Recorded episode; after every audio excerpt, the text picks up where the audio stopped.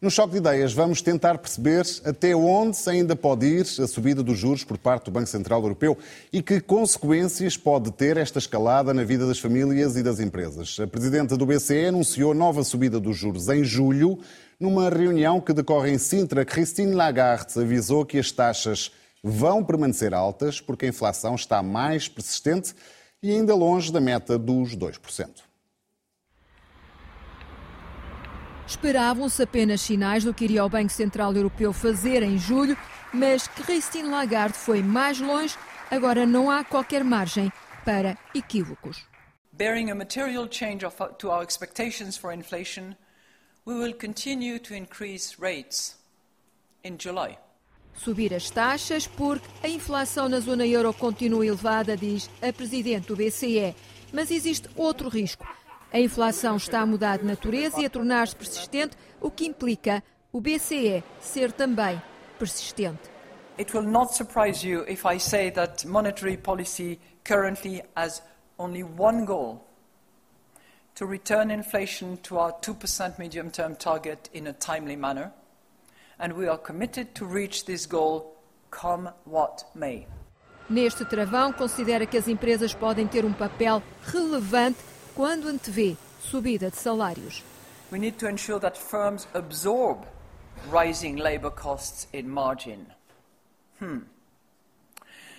If monetary policy is sufficiently restrictive, the economy can achieve disinflation overall, while real wages recover some of their losses. But this hinges on our policy dampening demand for some time so that firms cannot continue to display the pricing behavior that we have seen recently. Na abertura do Fórum do BCE em Sintra, Lagarde não quis deixar só um discurso de pessimismo, também misturou um pouco com a expectativa de alívio. As the author Helen Keller wrote, our worst foes are not belligerent circumstances, but wavering spirits. We have made significant progress, but faced with a more persistent inflation process, we cannot and we will not waver. Of course, we wish, but we cannot declare victory yet. Não sabe quando haverá uma pausa na subida de juros, sabe que por agora o caminho continua a ser de restrições. E vamos então ao choque de ideias, como sempre, com os economistas Ricardo Roja e Ricardo Paijomed. Bem-vindos uma vez mais. Ricardo Paijomed, justifica-se nova subida dos juros por parte do BCE ou há aqui alguma vá, insensibilidade? Na perspectiva do BCE, justifica-se na medida em que o BCE tem uma, uma meta, que é uma meta que está definida na sua fundação, de eh, manter os, eh, os, os, aumentos de preços eh, médios, ou seja, a taxa de inflação média da zona euro, em torno dos 2%. A expressão é qualquer coisa como próximo, mas ligeiramente abaixo hum. dos, dos 2%. E, de facto, a taxa de inflação europeia está a níveis mais elevados do que isso. Não há perspectiva, não há motivos para esperar que eh, não se fazendo nada, se aproxime dos 2%, e, portanto, o Banco Central eh, Europeu escuda-se eh, nesse, nessa, nesse argumento para continuar uma política de fazer forçar a diminuição dos, do ritmo de aumento de, de preços. Agora, a pergunta do Rui pode ser interpretada de outra forma, que é, para além daquilo que são as obrigações estatutárias do BCE, se faz sentido, no contexto atual, estar a, a, a fazer aumentar as taxas de juros. E aí há duas uh, respostas uh, possíveis que nós podemos dar. Uma é se faz sentido para o conjunto da zona euro, outro é se faz uh, sentido, se é adequado à situação económica de Portugal. Nós às vezes esquecemos que a União Europeia, e em particular a zona euro, é composta por economias, não só economias, mas também sociedades que têm naturezas muito diferentes. E, portanto, os motivos que levam à continuação da inflação ou que podem justificar um esforço maior uh, de combate à inflação no conjunto da zona euro não são necessariamente aqueles uh, que, uh, que acontecem em Portugal. Para ser sintético, diria o seguinte eu não vejo, embora veja, reconheça os riscos e os custos de ter inflações muito altas, eu não considero que eh, tudo que seja acima de 2% seja uma inflação muito alta, independentemente das condições em que está e dos fatores que determinaram esse, esse, esse nível de inflação. Uh, e, portanto, uh, parece-me que a, a justificação de que necessitamos de acelerar o processo de descida da inflação, francamente, não vejo, em geral, motivos para isto. É verdade que a situação, como eu dizia, não é a mesma em todos os países da União Europeia. E não é a mesma em todos os países da União Europeia porquê? Porque, por um, quer por um lado, os fatores que levam à inflação são diferentes. Para dar aqui um exemplo muito claro, a negociação salarial é muito mais uh, eficaz e existe na prática e tem efeitos muito mais uh, uh, relevantes em países como a Alemanha do que em países como Portugal, onde a negociação salarial foi desestruturada. E, portanto, enquanto na Alemanha a manutenção de uma taxa de inflação muito elevada significa um aumento de preços elevados e tem implicações várias, nomeadamente na competitividade externa, potenciais, na competitividade externa na, da economia alemã, no caso português o que acontece é que, como temos uma situação de grande paralisia, de grande estagnação da, na negociação salarial, o resultado disto é uma tendência para a estagnação salarial, ou se não estagnação, um peso dos salários no rendimento nacional. Uh, isto, na verdade, está a acontecer a toda a União Europeia. Os salários estão a, estão a, ainda estão abaixo significativamente do que estava no pré-pandemia, enquanto os lucros uh, são superiores. Mas há, há outras uh, questões relevantes, por exemplo, e para terminar aqui, uhum. um, fala-se disso com frequência, as taxas de juro nos empréstimos à habitação em Portugal tendem a ser baseadas em taxas variáveis, enquanto noutros países europeus há um peso muito maior das taxas fixas. O que é que isto significa? Significa que um aumento das taxas de juro tende a prejudicar muito mais países eh, como Portugal do que países como a Alemanha. Deixe-me só dar Sim. muito rápido. Ricardo, uma, última, uma última questão um é que Portugal é um país eh, devedor, enquanto a Alemanha é um país credor. Para os países devedores, o aumento da taxa de juros é um problema para os países credores é um benefício. E, portanto, é difícil, dadas estas assimetrias todas, é difícil não ver uma medida destas como, eh, ou seja, a preservação e até aumento eh, ainda maior das taxas de juros, como algo que é, se não benéfico, pelo menos muito menos prejudicial para alguns países centrais, mas particularmente negativo para uma economia como a portuguesa. Ricardo Roja, até, até onde pode ir esta escalada de juros? Ou seja, depois de julho, uh, esperam-se novas subidas? Neste momento, espera-se mais uma subida em julho e é possível que. Essa está confirmada. Essa está confirmada e é possível que possamos hoje. ter mais alguma subida. Isto porquê? Porque não só neste momento a inflação está acima do parâmetro estatutário a que o PCS tem que submeter, os tais 2% de inflação anual, como há também neste momento uma situação de taxas de juros reais negativas na Europa para que as pessoas percebam, uma taxa de juro real é uma taxa de juro depois de ajustada pelo efeito da inflação. E, portanto, se nós neste momento na Europa temos taxa, uma taxa de depósito do Banco Central Europeu de 3,5% e temos uma inflação entre 5% e 6%, consoante o indicador que utilizamos, verificamos que eh, temos, de facto, taxas de juros reais negativas, o que, à luz da história, é uma situação pouco habitual eh, e até eh, pouco recomendada. E, portanto, Sob este prisma, temos, obviamente, pressões no sentido do Banco Central Europeu aumentar uh, a taxa de juros. É no entanto, para lá de julho. Para lá de julho. Uh, isto no cenário de que a taxa Sim. de inflação não baixa e, de facto, neste momento a estimativa para a taxa de inflação no final do ano anda à volta de 5%, não só para o conjunto da zona euro, mas também para Portugal.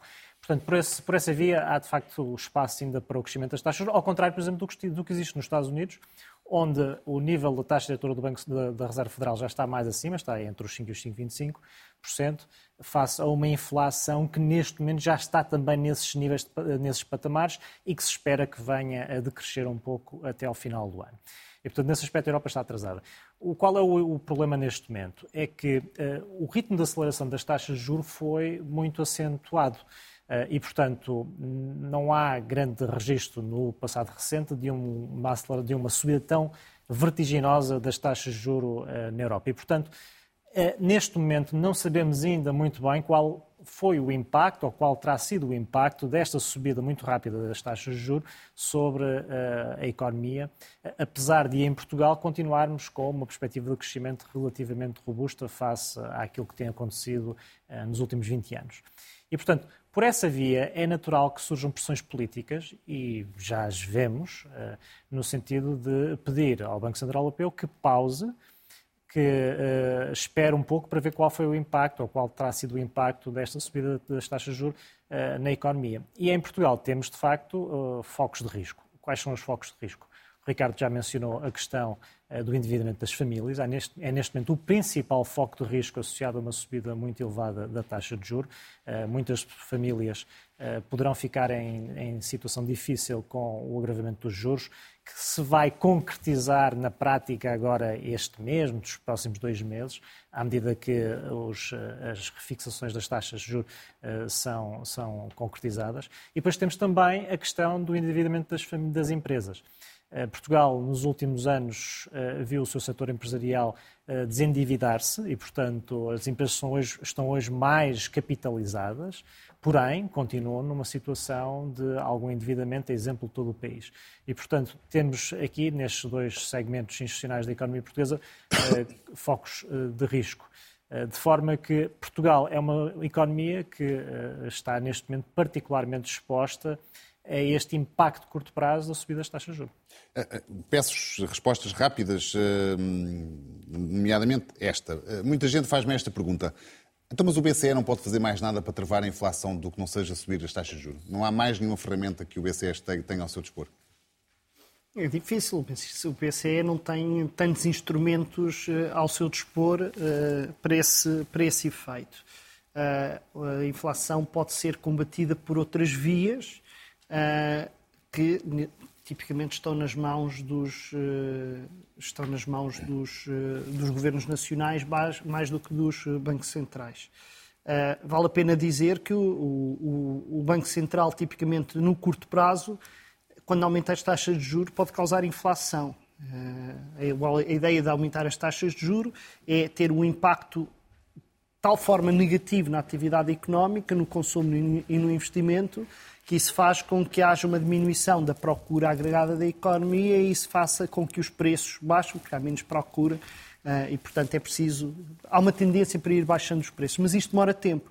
No imediato, o que, é, o que está a fazer é aumentar os custos para toda a gente, nomeadamente os custos para as empresas. Uh, o Ricardo referiu o risco que existe para as famílias, mas em Portugal também existe algum risco para as empresas. Nós temos uh, cerca de um terço das empresas, com, é uma das coisas que o relatório recente do FMI chama a atenção, um terço das empresas portuguesas tem dificuldades de liquidez, o que significa que dependem uh, recorrentemente de empréstimos bancários para fazerem a gestão do dia a dia. E se há um aumento das taxas de juros, isso implica maiores custos para as empresas que acabam por se refletir também nos preços. Uh, agora, a resposta efetivamente é não, não há assim muitos instrumentos que, que existem ao dispor do, Banco Central Europeu para esse efeito. Partilha desta opinião, imagino, Ricardo. O Banco Central Europeu pode atuar ao nível da base monetária. Portanto, o, instrumento da taxa de juros é aquele instrumento mais visível que toda a gente compreende mas depois existem outros instrumentos que os bancos centrais podem utilizar, nomeadamente uh, fazendo ajustar a quantidade de massa monetária em circulação, uh, na prática, a quantidade de dinheiro que existe na economia. E aquilo que vemos é que, nesse aspecto, o Banco Central Europeu não tem sido nada restritivo. E porquê? Porque uh, nos últimos 15 anos houve dois momentos em que a massa monetária aumentou dramaticamente. Na grande crise financeira, entre 2007 e 2009, uh, e depois, mais recentemente, com a pandemia. E nesses dois períodos, tanto na Europa como nos Estados Unidos, houve grandes saltos da massa monetária, do M2 ou do M3, em porcentagem no PIB. E, portanto, significa isto, houve muito mais liquidez colocada em circulação na economia. E a verdade é que essas medidas extraordinárias, nomeadamente a mais recente, a pandemia, eh, nunca foram revertidas pelos bancos centrais verdadeiramente. Nos Estados Unidos, houve alguma, um, algum ajustamento maior, nomeadamente a Reserva Federal deixou de uh, reinvestir uh, o dinheiro que, de investimentos que se venciam em, novos uh, títulos de dívida. Geralmente, esses instrumentos são operacionalizados através da compra de títulos de dívida por parte dos bancos centrais, mas na Europa isso não sucedeu. E, de facto, todos sabemos que, por exemplo, no caso de Portugal, o apoio do Banco Central Europeu foi crucial para reduzir o hum. custo de endividamento da República e, portanto, significa isso que hoje o Banco Central Europeu tem muito mais títulos de dívida pública uh, no seu próprio inventário, no seu próprio balanço, do que teria noutras circunstâncias.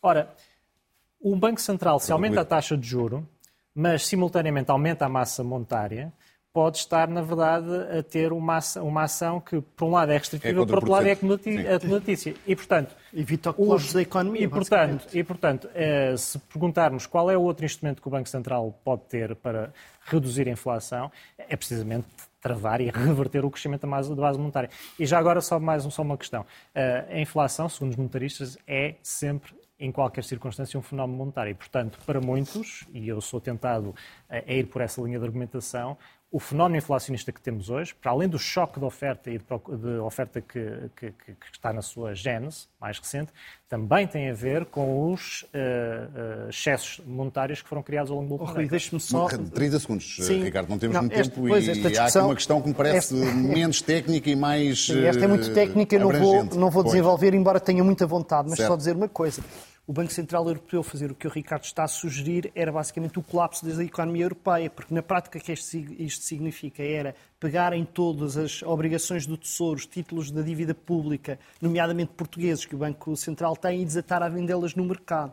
E isso significava neste momento basicamente o colapso, ou seja, significava um aumento brutal dos custos de financiamento dos eh, Estados, que era impor sobre o aumento das taxas de juro de, de, de, de referência do Banco Central um aumento dos custos de, financiamento dos Estados que se revertia para o conjunto da economia necessariamente. Portanto, seria uma coisa verdadeiramente suicidária. Quer dizer, eu entendi a pergunta do Rui não como uma pergunta teórica, mas uma pergunta sobre quais são os instrumentos que hoje o Banco Central Sim. tem para atuar. 10 segundos. O que aquilo que os bancos centrais fizeram foi criar as condições para a criação da inflação. E a inflação, sim, é, é um imposto questão. sobre os mais pobres, em particular, eh, porque afeta Isso os mais pobres com mais intensidade.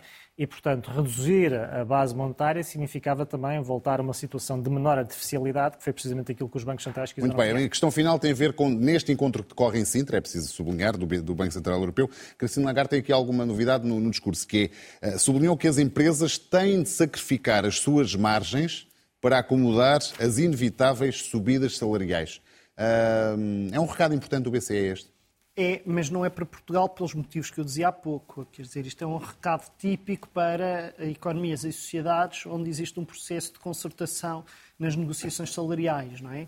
Uh, em Portugal, a negociação salarial está uh, basicamente destruída, foi destruída no tempo da Troika e não houve uma reversão, houve muitas reversões desde 2015, mas essa não houve e, portanto, temos um problema de paralisação da negociação coletiva que faz com que, essa, no caso português, isso sejam palavras deitadas ao vento. O que é que isso significa na prática? Como é que se diz, olha, se não se importa, baixe lá os, os seus lucros para partilhar um bocadinho com uh, os trabalhadores para aumentarem os seus salários? As coisas não funcionam assim.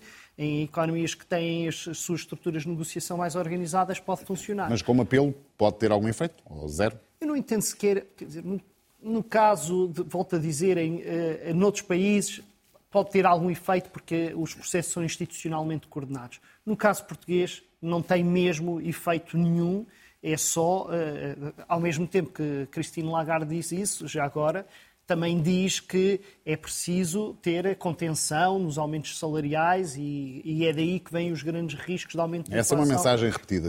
Uh, nos, nos próximos tempos Quer dizer, tendo em conta que o próprio FMI e o Banco Central Europeu uh, estimam que entre metade e uh, três quartos, dois terços, peço desculpa, do, da inflação no ano passado foi explicada pelo um aumento dos lucros e que o contributo para o aumento dos salários é mínimo, uh, quer dizer, é algo que pelo menos implica uma enorme injustiça na, na, na capacidade de suportar os custos deste processo inflacionista que estamos a viver. Compreende este apelo, vá, do Banco Central Europeu e de Christine Lagarde?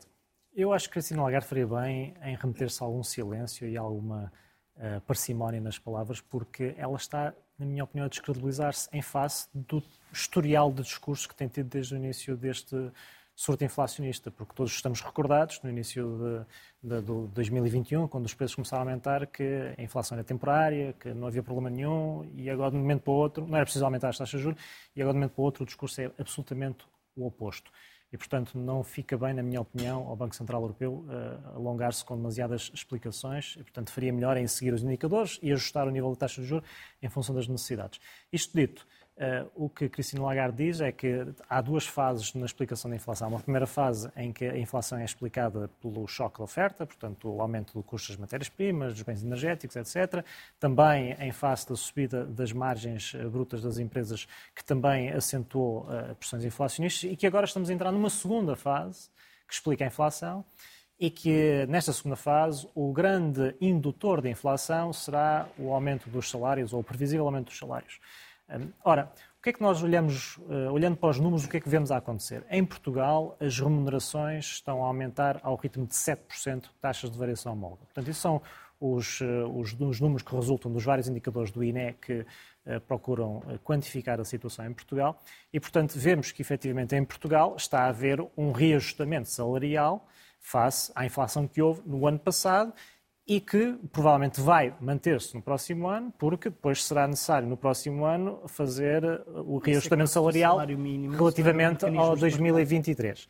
E, portanto, em média, como eu disse, os salários, os custos salariais estão a aumentar a 7% em Portugal. São os dados do INE. Uh, e, portanto, por essa via pode haver alguma pressão para que a inflação subjacente se mantenha elevada e, sobretudo, um problema maior, que as expectativas de inflação comecem a ficar desancoradas, que é o risco que Lagarde também uh, refere no seu discurso.